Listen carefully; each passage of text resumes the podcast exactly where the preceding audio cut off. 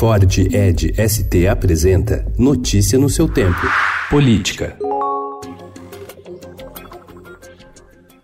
O PSL vai implantar uma espécie de filtro ideológico para definir quem serão seus candidatos nas próximas eleições e evitar que nomes considerados desalinhados ao governo Jair Bolsonaro representem a sigla. A medida ocorre após cobrança do próprio presidente, que exige o enquadramento de parlamentares que discordem de ações da sua gestão.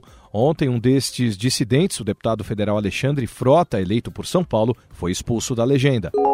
Protocolado em julho pelo Diretório Paulista do PSDB, o pedido de expulsão do deputado Aécio Neves de Minas Gerais ainda deve demorar no mínimo três meses para ser julgado. A expectativa na sigla é de que a executiva se reúna na semana que vem para instalar uma comissão e só então deflagrar o processo.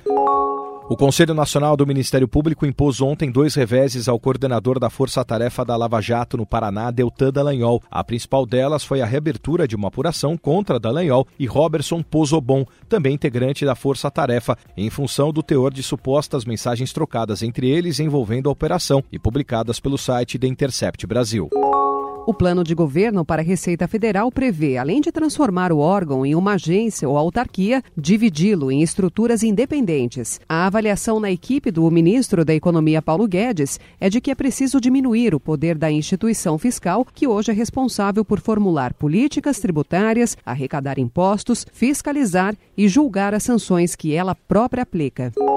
O presidente Jair Bolsonaro deve participar hoje da inauguração de uma escola militar batizada com o seu nome, em Parnaíba, no Piauí. Ele fará a visita acompanhado do prefeito da cidade, Francisco de Moraes Souza, mão santa do MDB, primeiro governador caçado do país por acusações de corrupção. Notícia no seu tempo. É um oferecimento de Ford Edge ST, o SUV que coloca performance na sua rotina até na hora de você se informar.